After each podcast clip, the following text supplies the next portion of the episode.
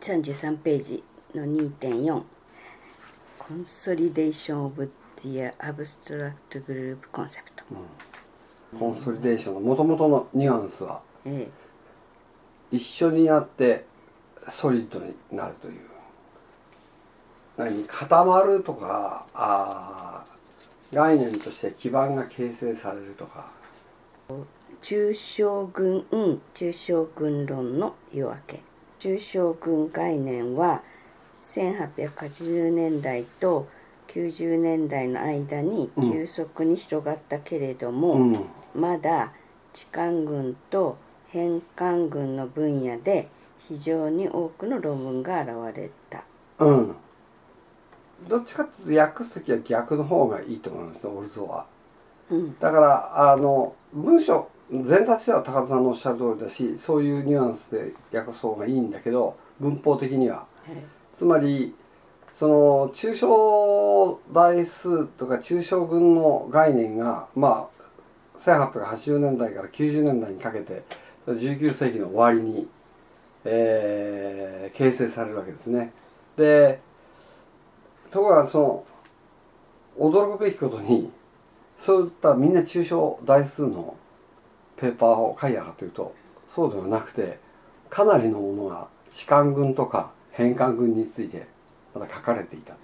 ということはその抽象代数あてか抽象軍のお理解っていうのが広まったはずなんだけど、必ずしもみんなそれが大事だと思ってなかったんだよ。うん。抽象的な観点は2つの方法で明示された、えー。マニフェスティっていうのは明示するというよりはいわゆるマニフェストですよね。宣言。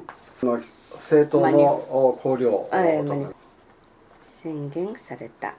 A 具体的な、うん、鍵括弧ですけど、うん。軍のうん。設定において導入され、えー証明された概念と結果は抽象的な設定において今や再定式化され、うん、再証明されるだから、もう一度証明されたわけですね、だからもともとはその具体的な軍の設定例えばちあ痴漢軍であるとかあるいは返還軍であるとか、そういう具体的な場面ですでに導入され証明されていた概念や諸結果があるわけだけど、それが抽象大抽象軍というそのより広いフレームワークのもとで再証明されるってもともとコンクリートにこのコーツがかかってるのは、軍ってもともと具体的なもんじゃないですよね。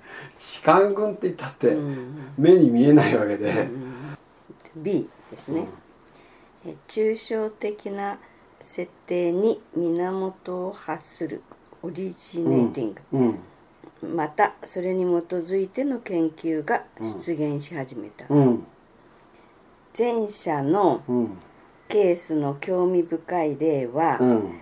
フロベニウスによるうん。抽象的設定において、うん。四郎の定理をうん。再証明したことである、うんそうそう。これねシロの定理ってみんな言うんですけど日本人みんな間違ってて、ええ。これ、えーシーロフっていう、えシーあのあれなんですよね。北欧の人なので、え。えー、白の定理ってもうみんな白の定理って言ってますえから、ええもう間違いは騙せませんけど、うん。日本人全員間違えてるから白、白の定理って、うん。もうカタカナで白の定理とか書いてありますからね、ええそうなんですよ、違うんですか、ええ。白風 W を発音するんですか？ええそうですね。この W はだからあの F の発音になるわけです、あのチャイコフスキーとか時の吹き、あうん、みんな W ですね。でえっ、とその白白の定理っていうのを白自身は、うん、千今訳してくれさってるところだと思いますけど、後ろに。白の定理とは、うん。1872年うにん、痴漢軍でうん。白により証明されたもの。痴漢軍の場合についてね。痴漢軍の場合につて。そういう痴漢軍という具体的なケースで、えー、資料があ証明した定理なんですね。でだけどその資料の定理をもう一般のお有限群について、えー成り立つという形でフロメニウスが証明した。でだからまあすでに白の定理は分かってたんだけど、でこれは1887年にうん「四郎の定理の新証明」というタイトルの論文で話された。うん、でだから何年後ですか？15年後ですね、えーと15年後。けれどもフロベニウスは以下のことを認めた。っ てつまりって認めたけれどもですよね。あ認めたけれどもなんですか？うん、その後ろの方オルド以下。あつ,、えーつまり全ての有限群がうん。置換群のうん。証明で、置換群の置換群で表現できるのであるから。あ置換群の証明でっていう。置換証明ってどこにあったの？ああそれはねパーミュテーションズ切れるのえっとザ・ファクトね、ええ。ーという事実ざっと以下の事実はーはプルーブズ証明する。うん。ちょっと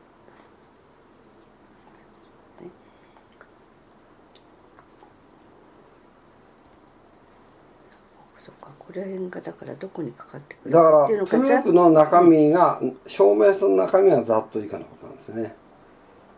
ざっというかのうんことすごい複雑な文章ですね。そうなんですよね。ちょっとよくわかんなかった。うーんとえー、ファクトっていうのは全てのうん。有限群あがそうそう。あ有限群ーが倍えっ、と,、うんと置換群、ええ。これはあ置換群っていうとなんかあの置換全体の群みたいに見えちゃうんであ置換のある群群うん、置換のある群あプルーブっていうのはここにはかからない。かからない。あかからないんですか。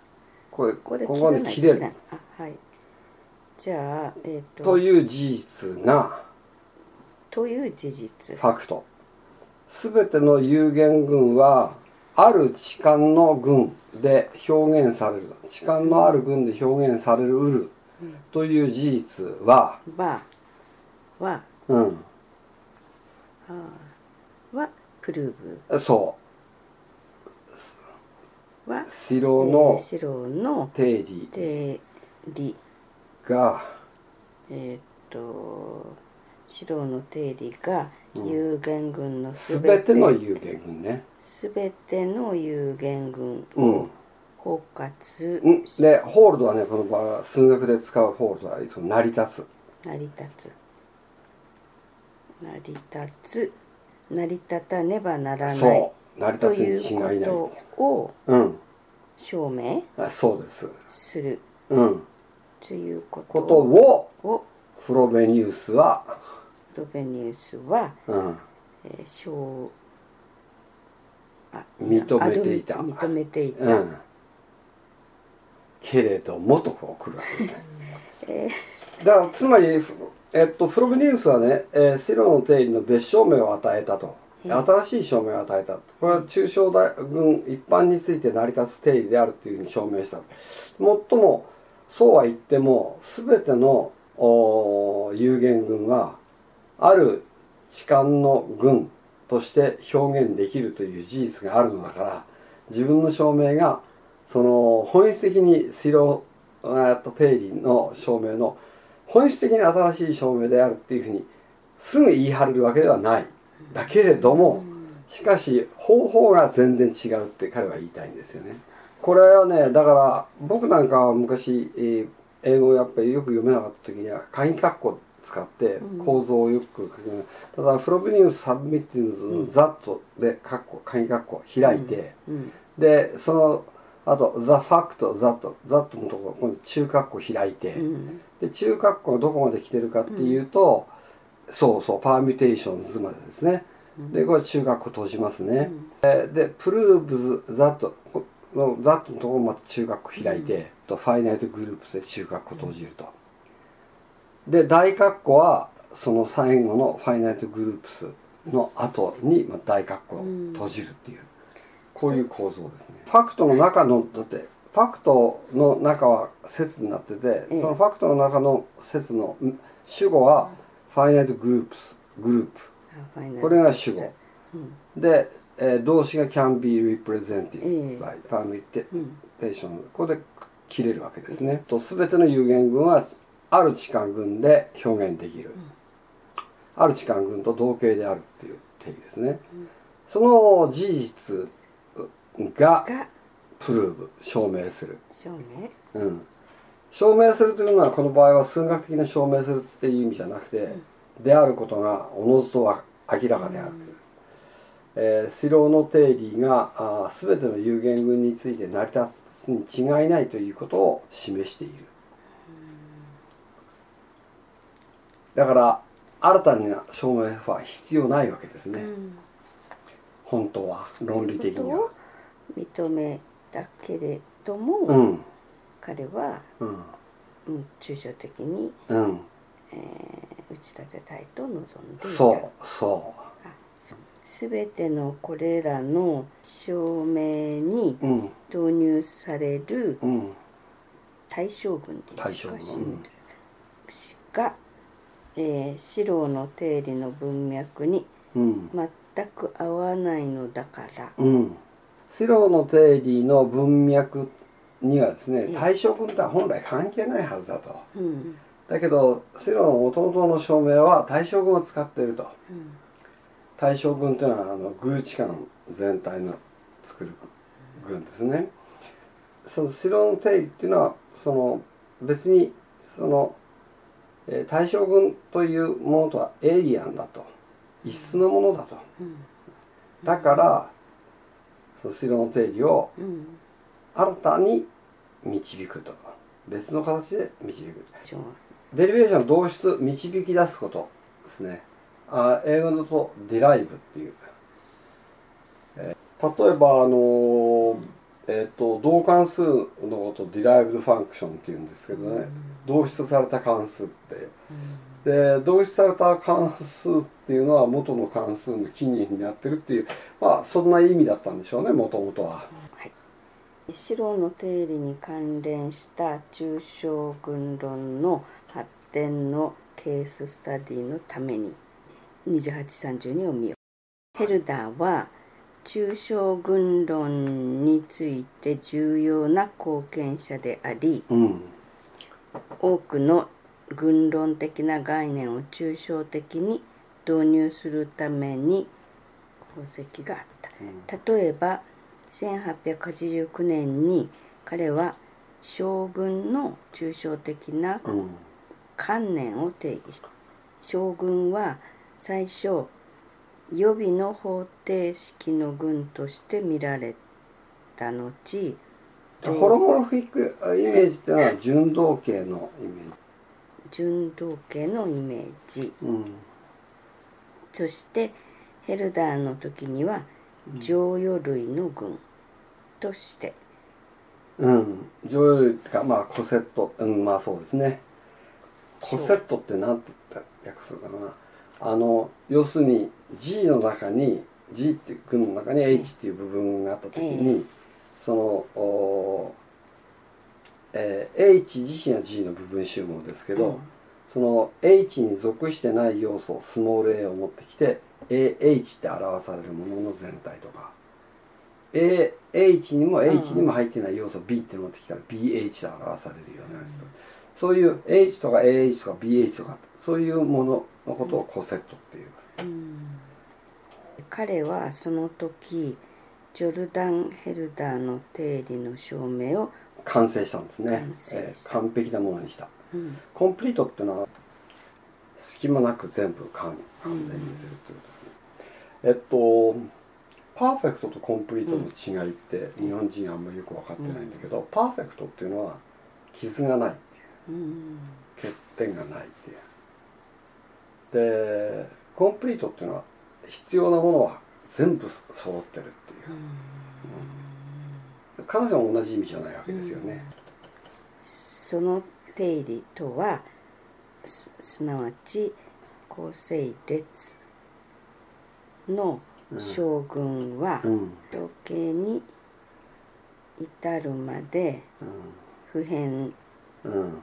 である。うんまあ同型である限り変わらないっていうんですね、うん。で要するにこれジョルダン・ヘルダーの定理っていう非常に重要なうん。定理なんですけどその定理の内容は一言で言えば、えー組成列っていうあの群の部分部分部分部分でこういうふうにこう作っていった時にその部分のその組成列で将軍を作るわけですよね。G 割る H1、H1 割る H2 とってでそういうその組成列が実はもともとのお群が同型で、えーある限りは変わらないっていう。だ組成列を調べれば群の形が完全に決まるっていうジョーダン・ヘルダーの大定理なんですが、組成列っていうのがコンコンポジションシリそうです。そうそうそうです。あこれを組成列ってなんか日本ではそういうふうに訳しますねあんまりいい訳じゃないんですけどね、うん。コンポジションシリーズだから直接訳せば合成列とかいうところなんですけど、うん。なんかうん僕もあんまり疑問を感じずに今まで生きてきました。えっと将軍の概念の歴史のために36を見よ将軍とか小空間とか小集合とか、うん。一番大切なものなんだけど、なかなか通じない、1893年うにん。指数 P3 乗、うん。PQ2 乗、うん。PQR、うん。および P4 乗のうん。群に関する論文で、うん、これ言うまでもなく PQR は素数でで P と Q は異なっていて、うん。R ももちろん異なってるっていう過程うんですよね。ヘルダーは群のうん。自己同型うん。の概念を導入した、彼はまた抽象的な研究で抽象的に単純群を考察しようとしたという点で最初の人であった。以前にそれら具体的なケースに考慮されていた。時間群とか変換群とかもろもろ。それヘルダー以前は。うん。これ、えっとヘルダーがやったっていう P3 乗 PQ1 乗 PQRP4 乗の群を全部調べるって大学のかかなり高級な演習問題ですよ。ですか。P の3乗この要素を持つ。これオーダー P の3乗ねい異数って言った方がいいかもしれませんね。でこういう時に資料の定理っていうのは非常に強力な武器になるわけです。例えば P が2だったら異数が8個の要素からなる群っていうことですよね。で異数が8個で群を作るというものがどういう形のものがあるかっていう。例えばいわゆる巡回群だったら簡単にできるわけです。例えば正八角形のね単位円に内接する正八角形で1と何とかなで1の8乗根の作る群でそういうものは簡単にできるわけですけど例えばそその群と例えば異数8だと下方に関してはあ ZR8 っていうモッド8うん。01234なでこれも同じ群作るんですけど実は同型なんですね。これ意味がないわけですで同型のものを除いて何個あるかっていう。のがこの群の分類問題ってやつで。まあ一時すごく流行るわけですよね。でヘルダーここの話だとヘルダーですよね。もうこんなことやってたんですね。ちなみにオートモルフィズム自己同型写像って分かりますか？自己同型。自己同型写像っていうのは軍 G に対して軍 G から軍 G への同型写像、自分自身への同型写像。でだから例えば分かりやすいのは、えっと、軍 G の要素2の要素 X に対して、えー A 丸 X 丸 A インバース A 丸 X えー、あの A 丸かのえー演算あごめんなさい、うん、群 G から群 G へのあの関数なんだけどオートモルフィズムっていうのは例えばこの要素 X を持ってきた時にえっと、群 G の中にまあある要素 A はこれこれ固定して取っといて A 丸 X 丸 A インバースってこういうやつを考えているとこの写像シグマファイってしましょうか。でファイ x 丸 y ってやると定義からすると a 丸 x 丸 y 丸 a インバースってこうなるわけですけどこのここのとこがこう変わるだけです。でもこいつは a 丸 x 丸 a インバース丸 a 丸 y 丸 a インバースこの a インバース a っていうのに付け加えてやるでそうするとこれはファイの x 丸ファイの y ってこういうふうになりますね。で、えー、同型写像の性質を持ってるわけです。こういうあの一般に同型写像っていうのはあ例えばファイえ丸とかから分かりづらいんで x×y ってファイ xy イコールファイ xyy ってこういう性質があるやつを同型写像ってわけです。うん、でこれ、えー、丸じゃなくて足し算にするとファイ x プラス y これファイ x プラスファイ y ってなんだこういうのは普通線形写像っていうふうに言ってるわけです。で本質的に全部同じなんです。うん、で要するに足してからファイで写すっていうのと、うん、ファイで写してから足すっていうのは、その順序が交換できるっていうのはすごく嬉しい性質なんですね。で関数の中でなんか高等学校でやたらこういうのを強調してるかというとそうじゃなくて高等学校以下で習う関数の中でこの性質持ってるの正比例しかないんですよ。正比例はこういう性質を持ってるわけですね。でサインコサインとかなんとかなんとかいろんなぐちゃぐちゃぐちゃぐちゃ言うとしてるけどみんなこういう性質ないんだ。でこの性質はすごくいいやつで自己同型っていうのは G から G への写像であってでしかも同型写像としての、えー、あるいはこれこれはまあ1対1であるってことを言わなきゃいけないんですけど1対1であるってことも言えるので、えー、自己純同型のだけじゃなくて自己同型っていうふうに言うわけですね。彼が言ったように、うん、つまり彼はあ要するに全ての有限群の分類っていうのがきちっとできてたら興味深いことではありませんか。そういうふうに言いたいわけですよね。でここで、えーと、演算っていう言葉でもってヘルダーが意味しているのは要素の個数で群のだからあ有限個の演算を持つっていう、えー、彼は言ってるけど有限個の要素を持つ単純群の研究がもし完全に知られたならば、研究が知られるというのは研究がまあ調べ尽くされて知られているというね、うん、うん、研究が研究が全部知られうるとしたらば知られていたなら、うん、最も大きい興味となっただろう。うん、ななるに違いない。なったであろうとななる。に違いない。うん。違いないと彼はまあ言ったわけですね。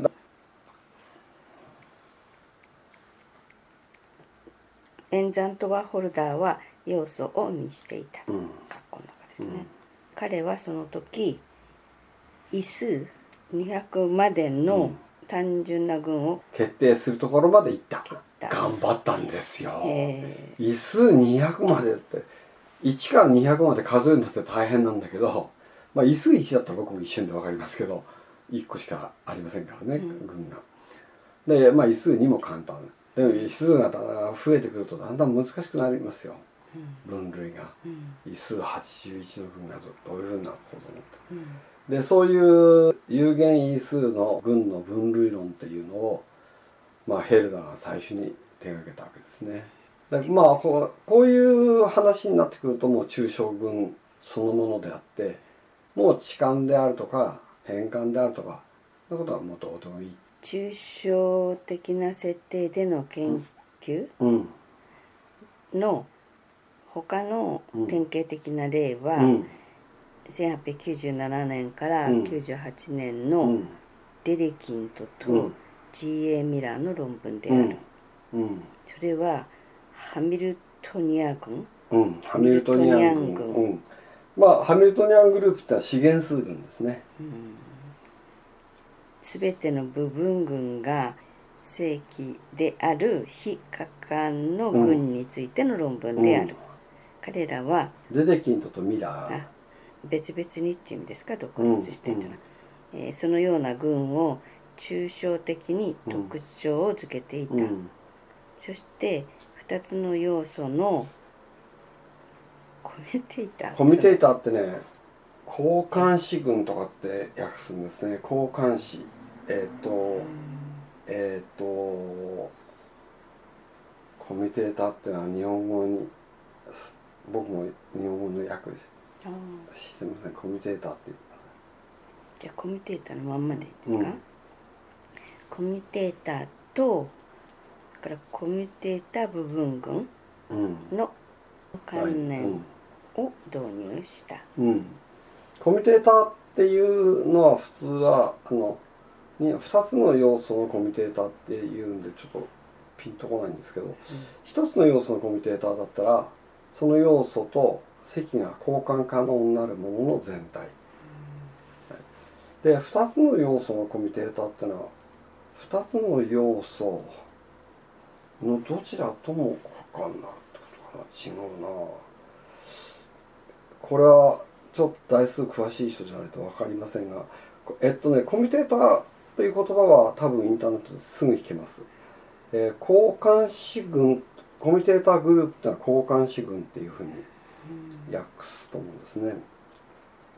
でコミュテーターサブグループってのは交換子の部分群っていうことだと思う。かっこジョルダンは以前に2つのうん置換のコミュテーターの関連を導入していた、うんうんまあジョーダンはえらく昔の人でガロアやアーベルの仕事を、えー正当に評価した最初の人っていうくらいだから、えらく昔の人なんですけど100年前の人ですよね、要するに痴漢に関してはコミュテーターの概念っていうのを持っていたっていうことです。で今話になってるのはそのデデキントとかえーミラーは一般の抽象群についてコミュテーターっていうものを考えた、2433を見なさい、軍の、キャラクターはねうん、群の指標って訳すんだと思うんですけど軍の指標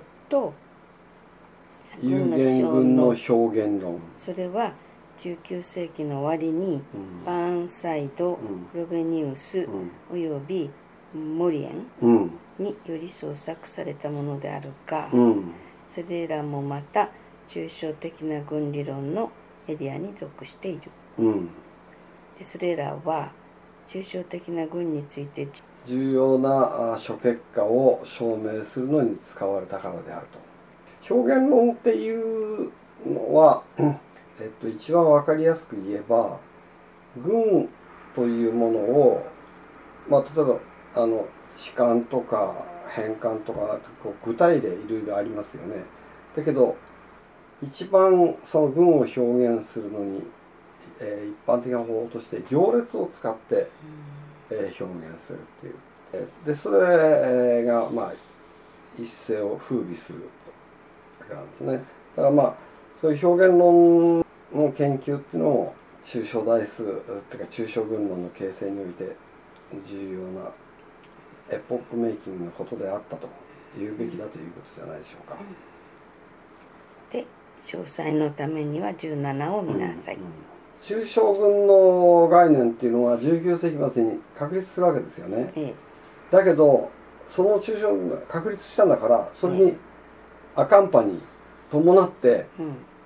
次のものがどんどんやってくるかうん。というふうに思われたか思う人いると思うけれども、例えば、えージェネラルアクセプタンスえー一般の人々による需要ですね、えー何を需要するかっていうと、いろんなあ論文とか、うん。教科書とかうん。モノグラフとかレクチャーとか、うん。そういうのの中での、まあ、提示方法。うん。だからまあ授業とか教科書とかそういううん。ものですね。そういうのの提示方法の中に一般的に受け入れられるっていうものになったわけではなかったんだ。だから研究論文としてはあったけどよくあるどこのペーパーにもそれを引用するとかうん。教科書に引用するとか。モノグラフっていうのはあの教科書に比べればあのちょっと小さなテーマのうん。あの教科書ですね。だからどういうことかって一言で言えば抽象的な軍の概念っていうのは19世紀末にできるんだけどうん。急に早かったってことですね、抽象的な軍概念に基づうん。く軍論的なうん。研究論文は20世紀の初めまで出現しなかった、うん。うん、アピアランス。だからその軍論的な事業ができてきた軍論的な事業とかテキストがで登場したっていうことはうん。まさに抽象的な軍論というのが数学の中に堂々と生まれて認知されるダブルコーツで作った中身がが33軍を抽出するために完全に捧げられた最も早い、えーモノグラフは JA のための本であった。あ JA によってあれちょっと。まだずっと続くんですよ。J.A. ドゥセセギギエ？え JA デュセギエ1904年のす1904年のうん。セギエによってえエレメント・オブ・ザ・セオリー・オブ・ええ。オブストラクト・グループというタイトルうん。の本であった。これが一番最初の抽象代数のてか抽象軍論の本である、うん。なんと1904年日清戦争。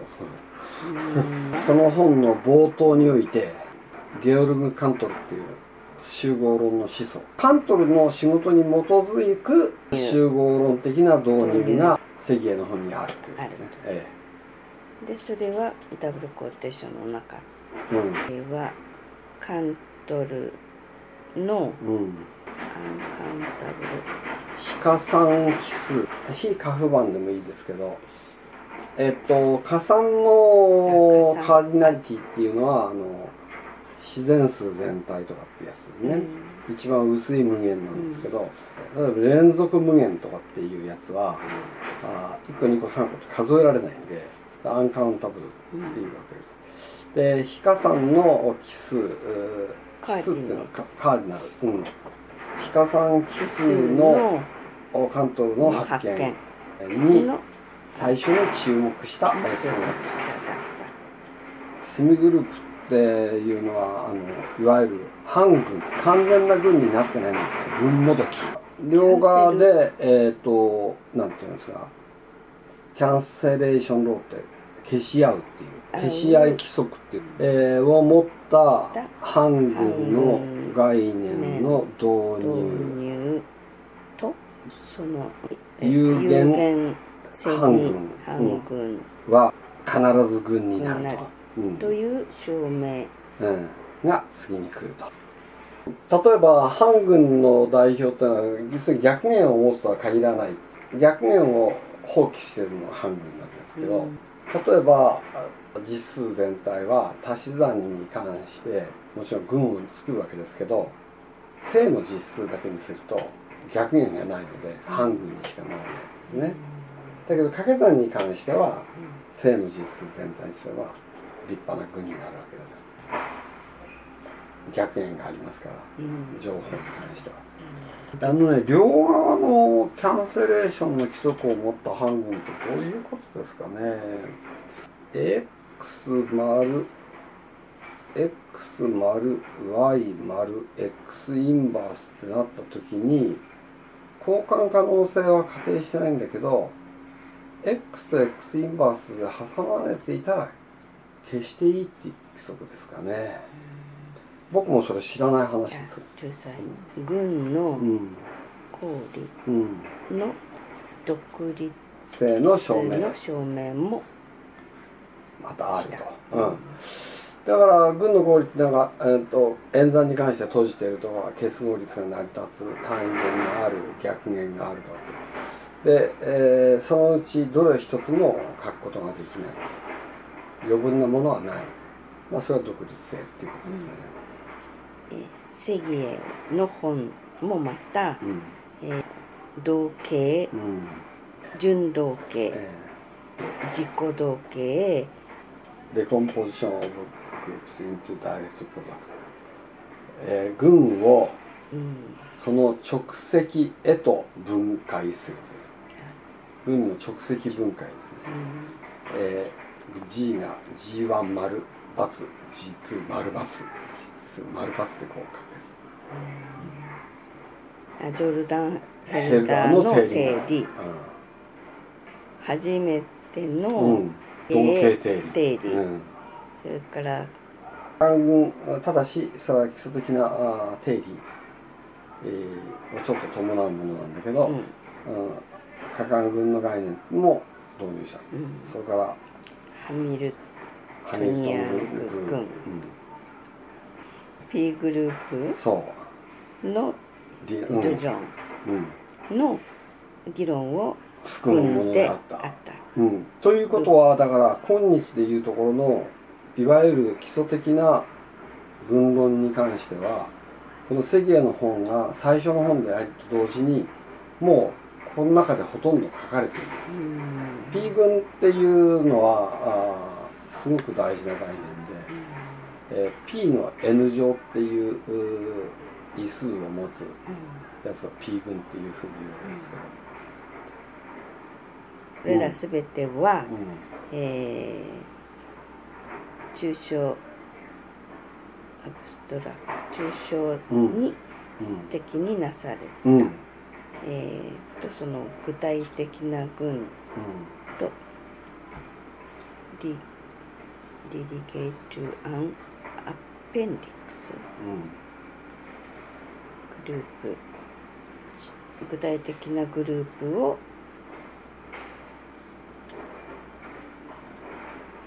アペンディックスされた？具体的なな群は注釈っていうかおまけ。中中にまあ拡散されて、えー主文は全部抽象的にバチッと、うん、でと、だからその全てのものは完全にこうアブストラクトにあるわけですね。で要するに現代数学の手法として僕がまあ批判しするものですけどこういうそのスタイルが20世紀に確立されるわけですよね。できるだけ抽象的な方が良いという。このセギアのスタイルは、うんディックのそれよりと比べてうんうんシャープであるシャープコントラストなんだよ。シャープ、えーコントラストなんだ。コントラストえっ、とひなんていうかなはっきり？はっきり。正反対。正反対。あ正反対。コンタコントラストがきついとか言うじゃないですか。ええええ。うん。だからだからあードゥ・セギエのやつはもうとにかく abstract に abstract にそれに対してまあディックは群論の初期であったこともあり、非常に叙述が具体的なわけです。そこには？ intuitive な熟慮がないとですね直感的な考察が全くない。だからいろんな例を挙げればその例からおのずとこういうイメージだっていうふうに相手に伝わることありますよね。だけどルセギエのやつはないわけですよ。全く抽象的に。そこには可能な限り抽象的であり可能な限り一般的であるという傾向性うん。がはっきりある、はい、でセギエの本は、うん。え有限軍に、うん、主に当てられてたわけですね。軍を抽象的に取り扱った軍論に関する最初のお抽象的な研究論文は、ー一般にには軍を扱ってるんですけれどけど、えーその、うん、で、えー特別なうん賞を